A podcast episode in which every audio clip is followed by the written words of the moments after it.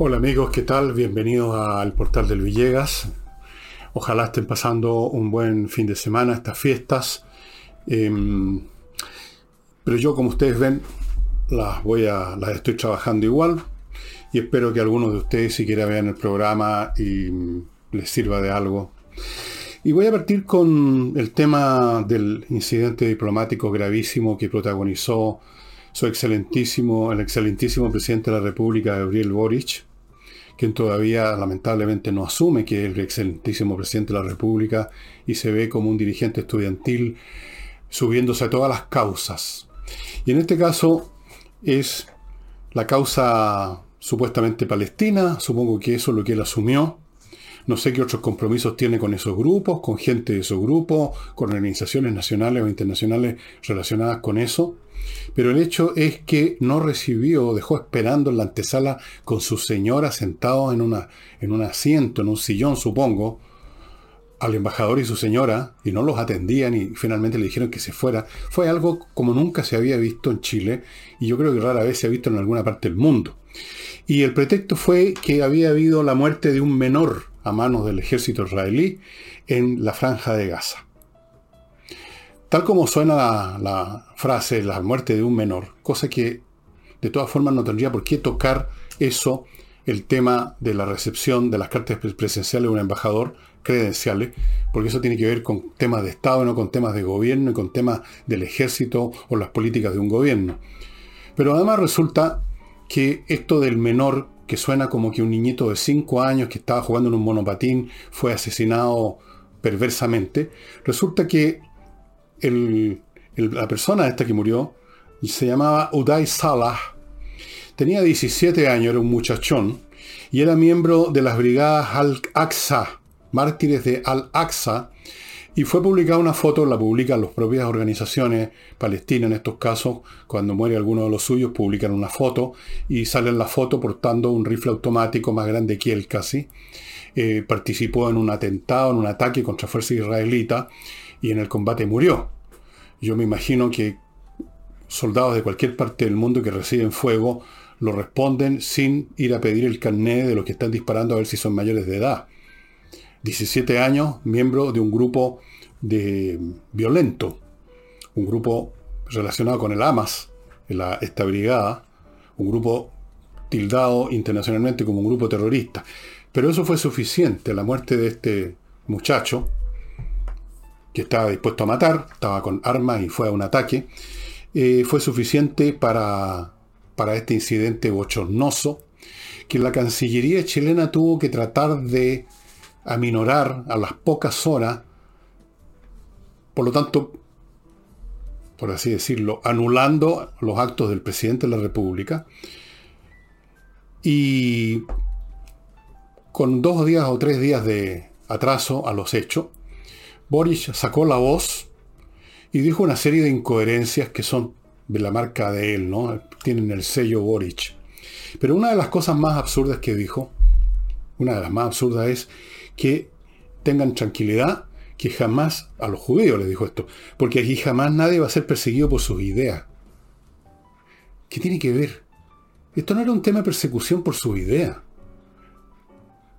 Esto era un tema de que no se recibió a alguien que venía a presentar sus cartas credenciales.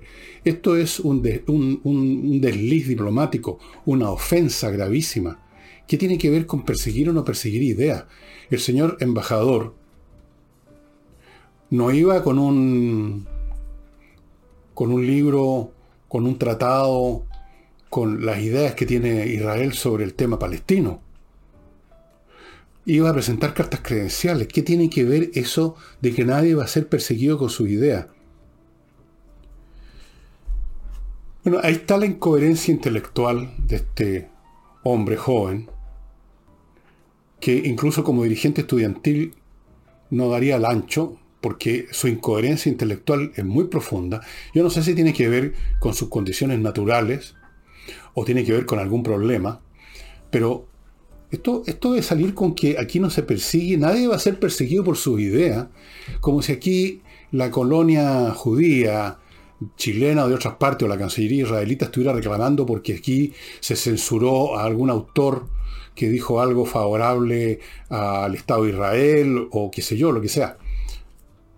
O que se emitió una fatba como las que emiten los iraníes contra escritores que no les gustan. Una cosa completamente absurda.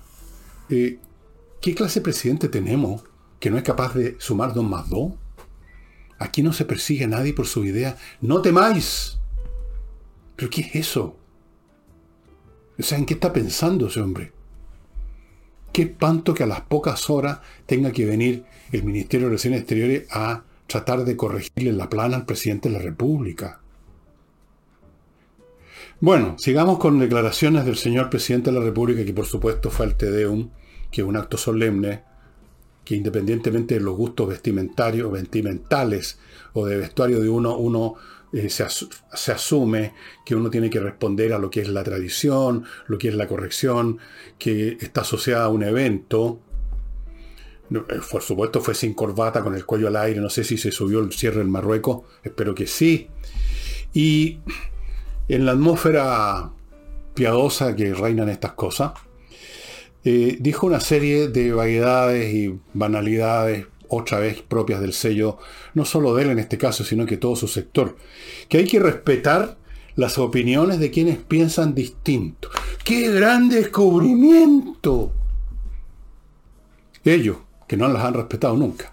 La izquierda, que a las horas de la derrota estrepitosa que sufrieron ya estaban tratando a todos los chilenos de hueones, de estúpidos, de que se metan la cueca por donde les quepa, que yo nunca más, que me voy del país, que no me dedico más a la política. Así que hay que respetar las opiniones de quienes piensan distinto. Y luego agregó, no hay que aferrarse fanáticamente con fanatismo a las ideas propias. Y aquí dice una frase muy original, porque nadie es dueño de la verdad. No me diga, presidente, nadie es dueño de la verdad.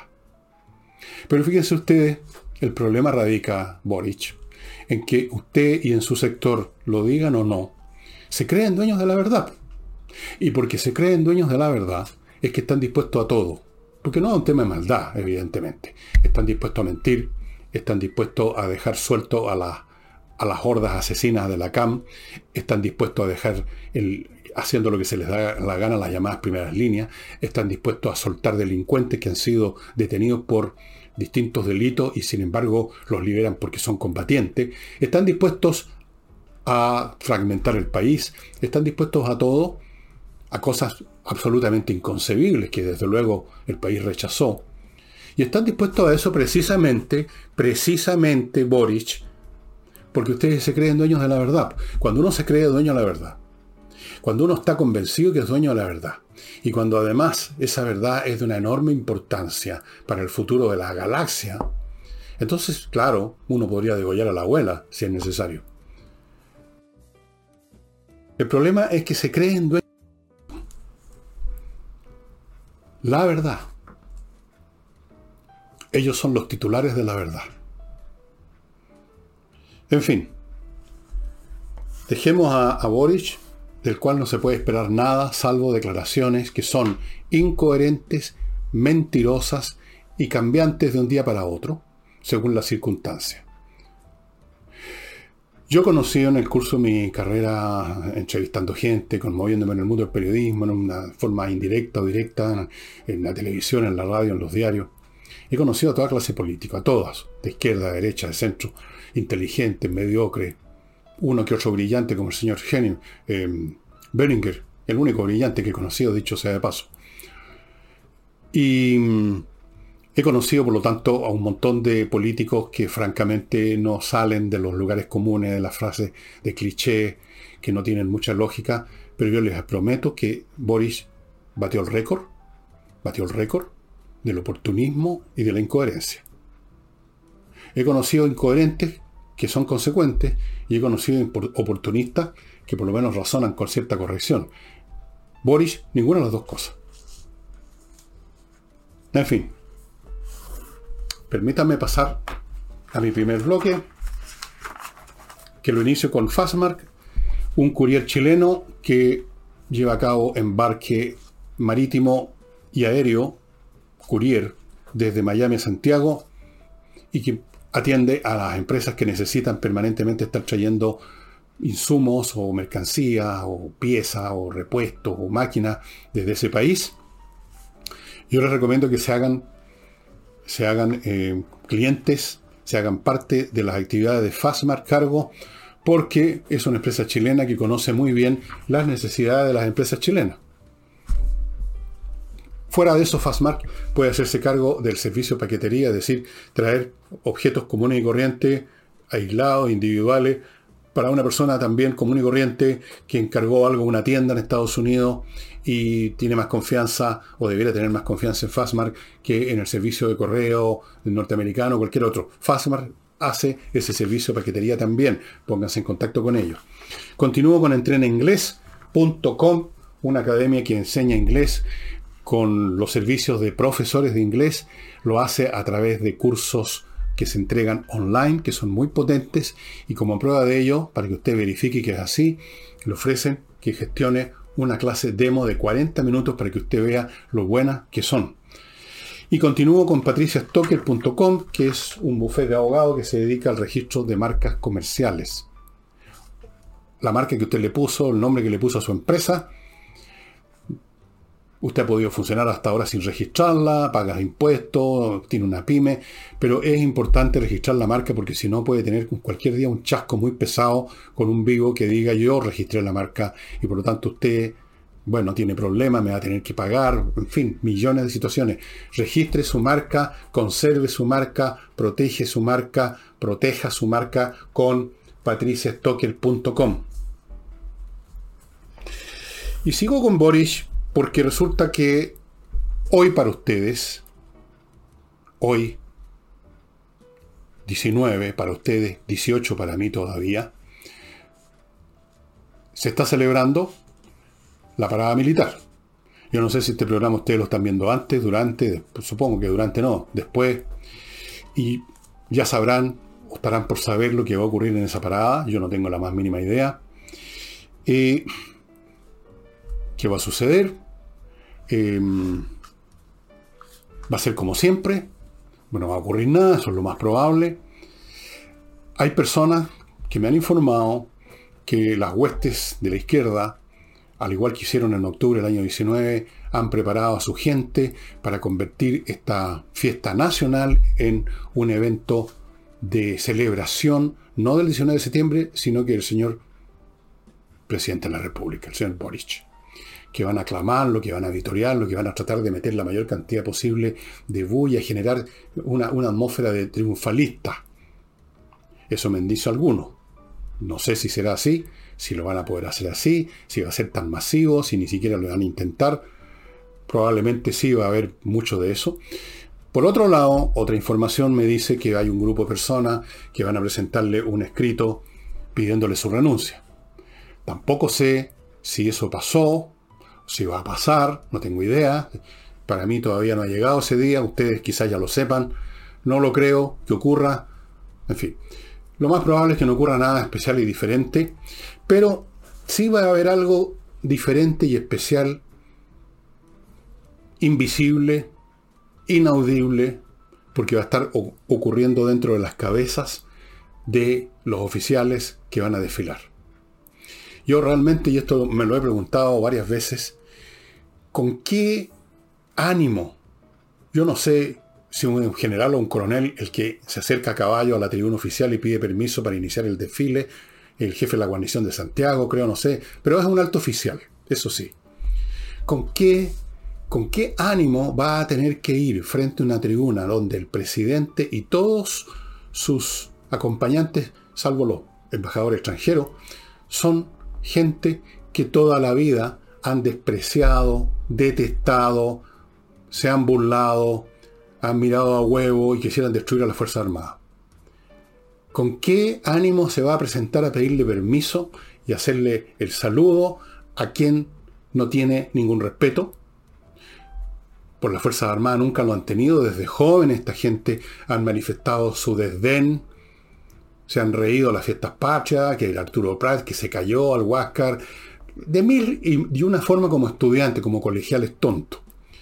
Y luego, ya mayores, como militantes de partidos de izquierda y ahora como gobernantes, con más fuerza, detestan la presencia de los uniformados, los consideran asesinos, los consideran los asesinos de Allende, los consideran los violadores de los derechos humanos, los quisieran hacer desaparecer, los quisieran convertir, quisieran hacer desaparecer el ejército y crear una milicia popular, o sea, formada por algo así, por gente de las primeras líneas.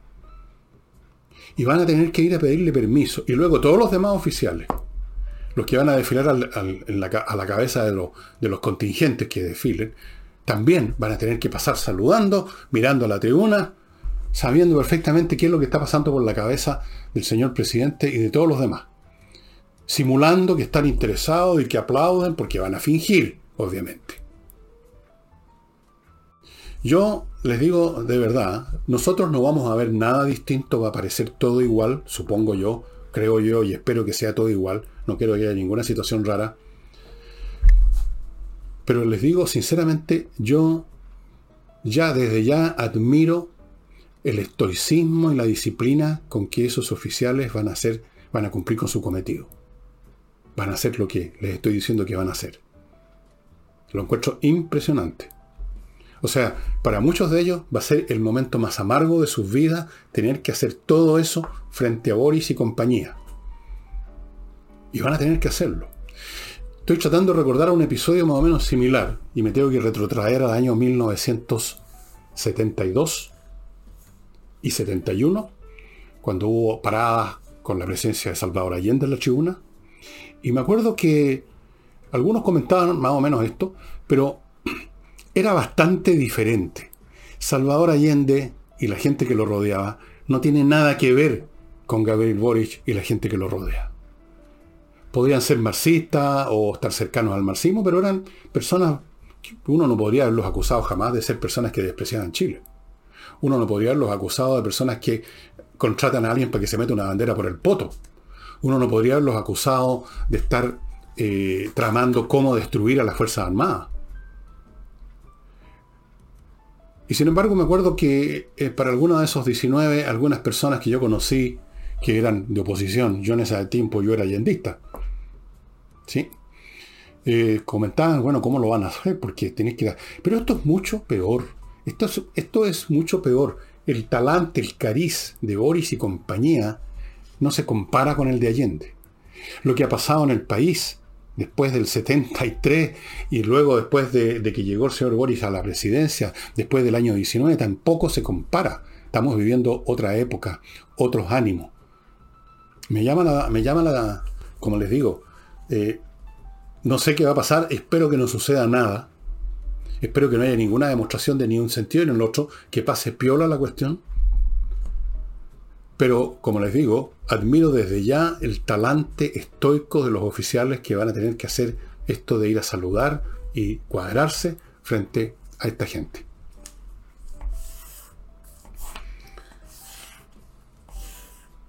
En el Tedeum, en el Tedeum, hubo, por supuesto, el típico repudio a la violencia que tenía que expresar los curas que estaban a cargo de esta cuestión. No me acuerdo qué alto dignatario de la iglesia fue el que habló. Me imagino que el, arzobispo o algo así, no sé, no tengo idea. Eh, se repudia la violencia, y el presidente también ha hablado de, que somos todos chilenos y que esto y que el otro. Y en el mismo momento en que están todos hablando de ser repudia la violencia, en el sur estaban quemando ocho máquinas agrícolas, de ocho máquinas, perdón, no agrícolas, de una empresa constructora, de la empresa de don Sergio Serva, que está prestándole servicio, esa empresa, al Ministerio de las Públicas, o sea, al país, o sea, a nosotros, o sea, los que pagamos impuestos para que funcione eh, el Ministerio de las Públicas y para que se le pueda pagar a este caballero Serva para que haga lo que estaba haciendo. Llegan otros tipos y le queman ocho máquinas. Costo de eso, 500 millones de pesos, si no me equivoco, la cifra que dieron. ¿De qué sirven los discursos? ¿De qué sirven las frases? ¿De qué sirve lo que diga Boris sobre que tenemos que entendernos unos a otros, que tenemos que respetar a los que piensan distinto, y toda esa palabrería vacía, mientras en el sur continúan estos actos, ¿dónde están los militares o los carabineros que supuestamente estarían poniendo en vigor el estado de excepción? ¿Dónde están? ¿Qué posibilidades tienen de hacer algo al respecto? proteger los caminos, protegen el camino A mientras asaltan el camino, en el camino B. Van a proteger el camino B y entonces asaltan el camino A. ¿Y todo esto por qué? Porque no se va a buscar a los dirigentes o incluso a los soldaditos de la CAM. No se los va a buscar sabiéndose exactamente dónde están cada uno de ellos. Están traqueados hace mucho tiempo. Pero por supuesto el gobierno no va a dar esa orden porque como dijo la señora Siche, la ex ministra del Interior, en este gobierno no va a ocurrir de que un soldado eh, ultime a un comunero. Son comuneros. Los que incendian máquinas son comuneros. Los que matan gente son comuneros. Los que incendian casas son comuneros. No son terroristas, son comuneros. Respetables. Bueno, palabras, palabras y más palabras, estimado amigo. Con eso no se llega a ninguna parte. Y continúo con otro bloque que es lo inicio con Salinas y Ojeda, un bufete de abogados especializado en casos civiles, como son los temas de divorcio, los temas de herencia, temas de contrato, un montón de cosas. No se hacen cargo de temas penales ni laborales, pero todos los demás, que son la mayoría, se hacen cargo, son especialistas, tienen muy buena tasa de éxito. Yo les recomiendo que si está con un problema de este tipo, se ponga en manos de ellos y no de cualquier abogado que le recomienda a alguien que no tiene idea. Continúo con autowolf.cl la empresa que va a su casa a reparar la carrocería de su automóvil y lo hace en 24 horas. Nadie más hace ese trabajo. Autowolf.cl. Sigo con compreoro.cl, donde usted puede comprar oro, el, metal, en lingote o en moneda. O también la plata, la misma cosa. Ambos, total pureza, 99,99, certificado por la Universidad Católica, una especie de póliza de seguro financiero, tener estos valores intrínsecos en las manos, donde se compran, compreoro.cl o en el local Alonso de Córdoba 5870, oficina 213, y en Iquique, en la zona franca con precios duty free. Sigo con GESCO, empresa líder en aseo, la más grande de Chile para edificios institucionales, de empresas, qué sé yo, corporaciones. Ellos llevan un montón de años en esto, tienen un equipo muy grande de gente, un equipo, la empresa más grande que se dedica a esto. Han ganado todas las licitaciones para atender edificios patrimoniales valiosos, como por ejemplo el Museo de Bellas Artes. Ahora están disponibles para hacerlo también con su empresa, con su centro comercial, etc. También atienden jardinería. Si ustedes tienen un jardín en su edificio institucional, lo van a atender. GESCO. Y termino este bloque con kmmillas.cl, el sitio donde usted puede hacer más que volar con sus millas acumuladas, que a veces no las va a usar en mucho tiempo y luego desaparecen, vendérselas. En kmmillas.cl se las van a comprar a buen precio y usted le va a sacar utilidad a, a un número que ahora no tiene valor ninguno para usted.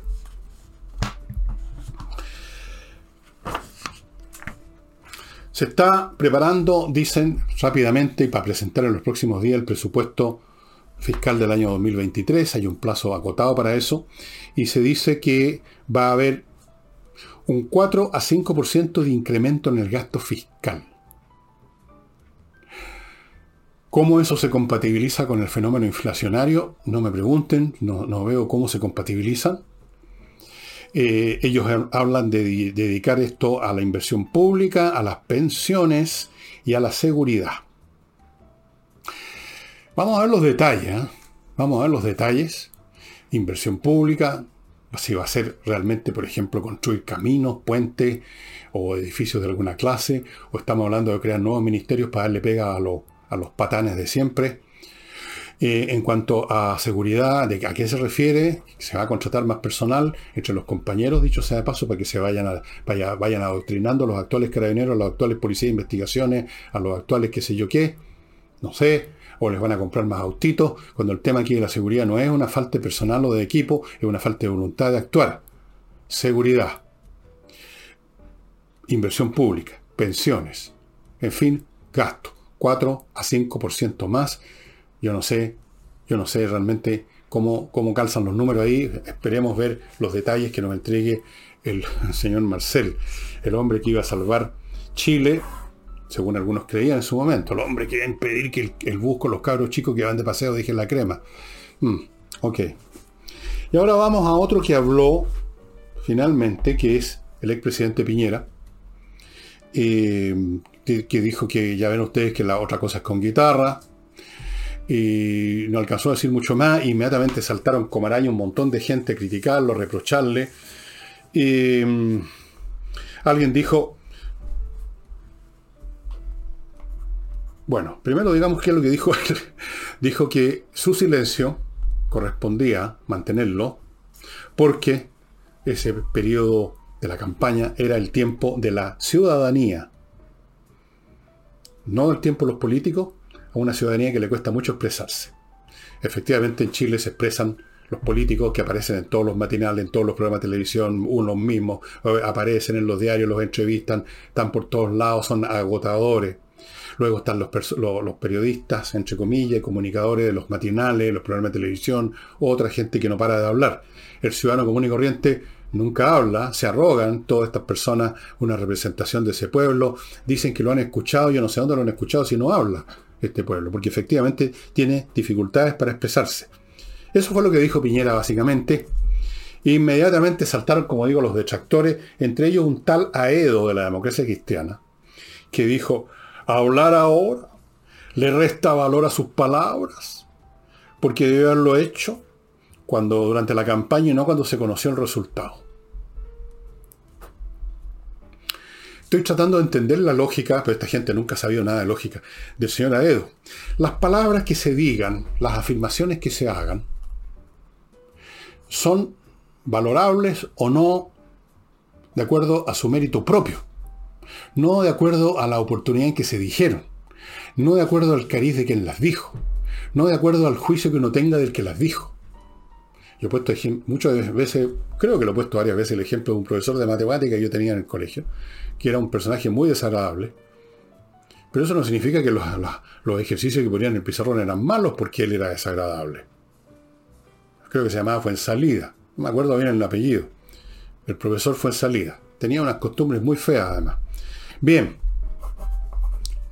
Las palabras valen por las palabras. Primera cosa. Eh, una vez conocido el resultado. Bueno, es una vez conocido el resultado, solamente una vez conocido el resultado, que uno puede hacer un juicio acerca del resultado, o no. O uno puede hacer un juicio acerca del resultado antes de conocerse el resultado. A ver, que nos explique a Edo su especial lógica. Otra cosa que dijo Piñera es que la agenda de seguridad que él presentó una y otra vez fue rechazada todas las veces, pero hoy se dan cuenta que otra cosa es con guitarra. Bueno, claro. Por ejemplo, en el caso del estado de excepción, la oposición siempre lo rechazaba, que los militares, que los militares. Claro que el estado de excepción que han eh, impuesto ahora eh, es un estado de excepción muy excepcional en lo que respecta a su impotencia. Es un estado de excepción excepcional realmente. Pero en fin, tuvieron que ponerlo eh, y siguieron las críticas, críticas venenosas, malignas, desagradables, culpándolo de todos los males, como que no tenía derecho a hablar, como que fue él el autor del desastre de octubre del 19. Yo creo que fue responsable en el sentido que se dejó avasallar cuando él mismo, esa primera intervención televisiva que todos recordarán, dijo, estamos contra está atacándonos un enemigo implacable y después entró en la onda de la paz universal y somos todos hermanos y vamos al plebiscito, vamos a una nueva constitución y entró, se entró en un camino que pudo habernos conducido inmediatamente al abismo y quizás nos conduzca de todas maneras al abismo más adelante si vuelve a repetirse toda esta cuestión. Es responsable de eso, efectivamente. Pero culparlo de todos los males a Piñera, como que instalaron ya en sus propios pequeños cerebros de medio kilo de peso la idea de que Piñera lo hizo todo mal. Se les olvidó completamente que este hombre, con todos sus defectos políticos, la falta yo creo que tuvo, le faltó valor para enfrentar lo de octubre del 19, pero en fin, pero reconozcamos que tuvo una gestión excepcional en el tema de la pandemia. Yo les pregunto una vez más lo que les he preguntado en programa cuando lo de la pandemia estaba, estaba más en primer plano que ahora. ¿Cómo lo habría esto enfrentado, por ejemplo, Madame Bachelet? ¿Cómo lo habría enfrentado Guillet si hubiera sido presidente? ¿Cómo lo habría enfrentado Boris si lo hubieran elegido en ese entonces? Mesas de diálogo, reunirse con los compañeros. Todavía estaríamos viendo a quién le íbamos a comprar las vacunas. Todo lo que hizo Piñera fue excepcionalmente rápido, a tiempo, correcto, y fue reconocido en todo el mundo. Pero eso no lo van a reconocer nunca. A Piñera nunca le van a reconocer nada positivo porque lo odian. Y la pregunta es, ¿por qué lo odian tanto a Piñera? Bueno, Piñera tiene todas las características que llevan a que una persona sea odiada. Pero las voy a decir después de mi próximo bloque, estimados amigos. ahí voy a hacer un estudio transversal y longitudinal de Piñera. Actualiza tu reglamento.cl. Ya se está acabando el plazo para actualizar el reglamento de su condominio, su edificio. Sería bueno que lo vaya haciendo. Cambió la ley, no es fácil actualiza tu reglamento.cl es un grupo de profesionales que toman su actual reglamento, lo ven con las nuevas leyes y lo armonizan, lo ponen en condiciones de funcionar, de estar vigente. Hágalo ya, pronto, hágalo ahora y evítese problemas. Continúo con Notario Express, que es la manera más rápida de obtener un papel notarial. Usted entra a este sitio en su computador, notarioexpress.cl, llena los datos que le piden para el papel que está requiriendo y Notario Express se encarga del procesamiento del notario y usted tiene que ir a notaría solo unos minutos en vez de estar instalándose horas ahí a retirar el papel listo. Notarioexpress.cl y les recuerdo SMF, Soluciones Master Flow Limitada, una pyme chilena que desde el año 2001 se ha convertido en especialista en el cuidado y mantención de pisos. Toda clase de pisos, parqué flotante, parqué normal, alfombra, pisos de mm, de piedra pizarra, de mármol, de qué sé yo, toda clase de toda la clase de materiales que hay piso en los jardines, en la etcétera. Las alfombras también es, piso, ¿no es cierto? Uno pisa las alfombras, no están en el techo, hay que limpiarla, hay que tener productos especiales, unos champús especiales, hay también antideslizantes para que usted no se saque la cresta resbalándose con la alfombra que se le corrió. ¿A quién no, no le ha pasado? A mí me ha pasado millones de veces. SMF. Piñera es detestado particularmente por los políticos de izquierda, pero también por la derecha, porque en esto hay una transversalidad. ¿Por qué es detestado? Primera cuestión, porque es enormemente exitoso. Y eso es un pecado mortal. Una persona demasiado exitosa produce en los demás que no son exitosos una tirria invencible, ilimitada, infinita. Segundo, Piñera es un hombre bien inteligente. La inteligencia, igual que el éxito, produce una tirria infinita e ilimitada. Los mediocres odian a las personas inteligentes. A veces lo tratan de disimular, pero realmente no, les resulta. El envidioso de la inteligencia está siempre buscando maneras de disminuir incluso el mérito evidente para todos, lo trata por lo menos de relativizar. Esa es la segunda. Tercero es de derecha, obviamente. Eso ya es otro elemento. Entonces, cuarto, su personalidad. No es un hombre, digamos, que tenga un temperamento que lo haga eh, simpático, atractivo para la gente, así que no lo conoce bien. Yo lo conozco bastante, tuve bastantes ocasiones con él, ya sea en términos profesionales o particulares en su casa. Es un hombre eh, no, no, es precisamente un dechado de, simpatía, pero es un hombre bastante tratable en todos los sentidos. Pero eso da lo mismo. El hecho es que no es un hombre que cause una automática simpatía y atracción, o como pasa con Boris, con los jóvenes por lo menos, que se ven cuando miran a Boris como que se estuviera mirando en el espejo. Cuando miran a Piñera, nadie se ve en el espejo ahí. Entonces es odiado.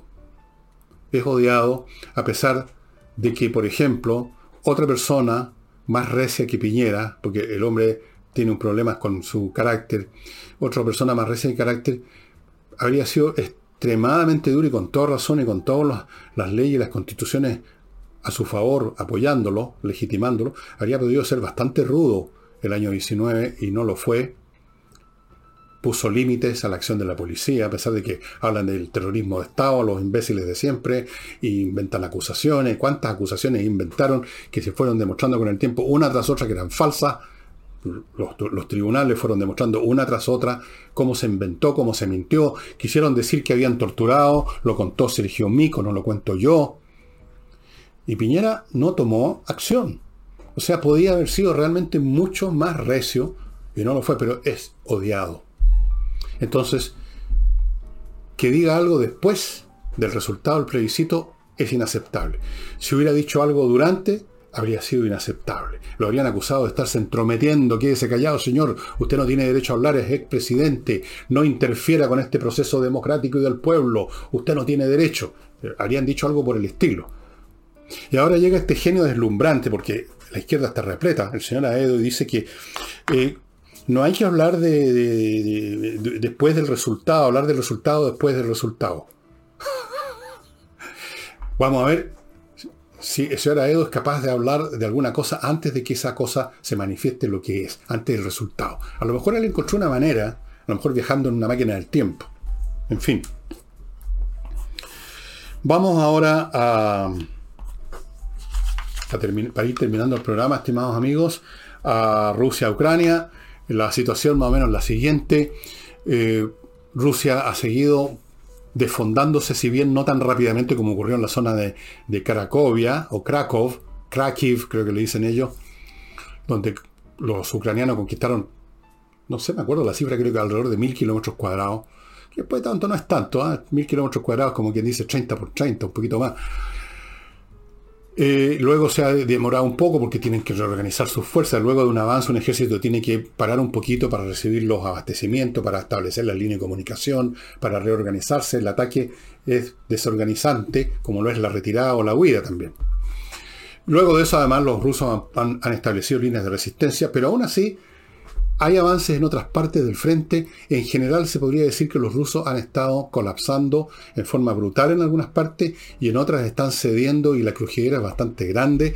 Se nota esto si ustedes ven la televisión rusa, cómo ha cambiado el tono. Ya pasaron del exitismo ridículo, eh, ufano y arrogante, han pasado ahora los reproches mutuos. ¿Quién tiene la culpa de esto? Han habido políticos rusos que la están pagando caro, diputado o algunos representantes de no sé qué organismos estatales, regionales de Rusia, yo no conozco la estructura administrativa rusa, pero políticos de nivel medio, digamos, han salido a, pedirle a, Putin que termine con esta cuestión, que esto ha sido un desastre para Rusia. Hay, hay disidencia en un grado no masivo, pero hay disidencia. La economía rusa no se ha derrumbado, pero porque tenía una enorme base, digamos, de, divisas exterior, de divisas acumuladas por la venta del gas, petróleo, pero igual está con serios problemas económicos que van a, no pueden sino agravarse más. Siguen con sus amenazas. Eh, ahora están amenazando indirectamente en la forma de que alguien lo pide, que alguien lo comentó, que alguien dijo que tal vez usar armas nucleares tácticas en Ucrania para espantar a los ucranianos, para espantar a Occidente. Eso ya es locura locura total y completa, total y completa, estimados amigos. Y una cosa que vi ahí en un sitio, no he podido verificarlo en otro sitio, pero lo digo por si acaso, pongo la condición de que no estoy 100% seguro, pero parece que Kim Jong-un, este dictador de Corea del Norte que había prometido mandar soldados y todo lo demás, se echó para atrás, ya no va a mandar nada. No va a mandar. E incluso hizo unas críticas, dijo que no tenía derecho Rusia a haberse metido en Ucrania y hasta habló de violación a los derechos humanos, el Kim Jong-un, así se llama. Mal se pintan las cosas para Rusia. Algunos temen que si se pintan demasiado mal, los rusos ya entrando en un proceso de total locura, me refiero al alto mando político-militar ruso, podrían llegar al extremo de usar armas de destrucción masiva, armas químicas y o nucleares. Incluso quizás ni siquiera no, no para destruir, no creo que lleguen a tanto a tirar una bomba atómica en Kiev y matar miles y miles de personas, pero sí destruir una zona militar o hacer una demostración en el Mar Negro para que se asusten, vamos a hacer explotar una bomba, una cosa como la que creo que en el año 45 algunos, algunos le insinuaron a, a Truman que hiciera eso, Estados Unidos antes de lanzar las bombas en Hiroshima y Nagasaki, quisiera una especie de demo con la bomba atómica para que los japoneses se asustaran. No sé, no sé exactamente qué va a ocurrir. Yo espero que a Putin lo descabecen, lo defenestren antes que se llegue a eso, porque francamente ya la cosa se ha, escalado bastante. Y un montón de otros conflictos regionales cercanos a Rusia se han como encendido por, por, contagio, por las chispas que han llegado ahí. Ahora hay una guerra entre, una vez más, entre Armenia y Azerbaiyán. Es una cosa eh, creo que habían conflictos, como que nada que ver con Rusia, habían eh, roces bastante fuertes que vienen de hace tiempo, pero que se habían calmado un poco entre Grecia y Turquía. Luego tenemos el caso de Irán. O sea, tenemos una situación mundial enormemente desequilibrada, enormemente frágil. Y si los rusos llegan al extremo de usar una bomba nuclear, aunque sea lo que se llama una bomba táctica, o sea, una bomba que puede ser de 3, 5 kilotones, pero capaz de ser una profunda destrucción, pero además dejar un área contaminada con radioactividad. Además, el hecho solo de usar una bomba atómica rompería, rompería un tabú que existe desde 1945. Un tabú que se mantuvo a lo largo de toda la Guerra Fría. Sería realmente catastrófico. Todo, pero todo puede pasar. Todo puede pasar con este generalato ruso enormemente incompetente y que parece que le están brotando todos los, elementos del DNA de las hordas asiáticas de hace dos mil años atrás. El señor Putin que está enloquecido de rabia y de frustración por lo que por la camotera que han recibido sus tropas. Putin se ha ido encargando de destruir todo. Ha destruido, está destruyendo el ejército ruso. Quería limitar a la OTAN y la OTAN creció gracias a su invasión de Ucrania. Quería liquidar a Ucrania y lo único que está liquidando son sus propias tropas. Está liquidando la economía de su país. Está liquidándolo todo. Está liquidando su régimen. Pero por Dios que son duraderos los regímenes como el de Putin. Hasta el final. Eso es lo peligroso. Y antes de mostrarles un libro que tengo para, para ustedes, amigos, les recuerdo El corredor más rápido de Chile, de bienes inmobiliarios, Ángel Hey. El hombre vende más rápido que los demás, punto. Les recuerdo inviertanusa.cl para que su inversión en Estados Unidos sea súper fácil. Ellos hacen cargo de muchas cosas, de ofrecerle opciones en franquicia, en bienes inmobiliarios, le abren cuenta corriente en banco norteamericano, le consiguen crédito, lo, lo ayudan a constituir empresas, le pueden conseguir viceresidencia, todo con inviertanusa.cl. No, les, no se olviden de miclimo.com la mejor climatización. No olviden tampoco espacioajedrez.com, donde hay muchas interesantes ofertas de equipos para jugar ajedrez, cursos, montones de novedades. Les sugiero que entren y sobre todo les sugiero que metan, matriculen a sus niños en estos cursos, ya sea presenciales o por video, porque es lo mejor para organizar la mente de un niño. Organícese ahora antes que se la desorganicen sus compañeros de curso. Y no olviden Oxinova, amigos, este producto casi mágico que destruye los malos olores, porque aquí en este sobre hay un polvito que mezclado con agua se convierte en una colonia de bacterias que se dedican a comerse, a destruir las bacterias del mal olor. Así que usted echa el caldo que se forma como a la hora o un poco antes, incluso lo echa en el pozo séptico, lo echa en el fregadero de la cocina, lo echa en los guáteres, en la bajada en el desagüe de la tina de baño, donde, le parezca a usted que se pueden juntar grasas, eh, materiales orgánicos, mal olor, y se acaba el problema en minutos, y esto le dura por muchos meses. Cuando termina el efecto, usted adquiere otro sobre, siempre en Oxinova, no hay otra parte donde obtenerlo, en el sitio de ellos, y se acaba el problema. el libro que les quiero mostrar es este que creo que se lo mostré una vez, Rubicon, el último, los últimos años de la República Romana de Tom Holland. Aquí está el libro para que lo vean bien. Esto de Rubicon se llama así porque era un riachuelo miserable que creo que ya no existe.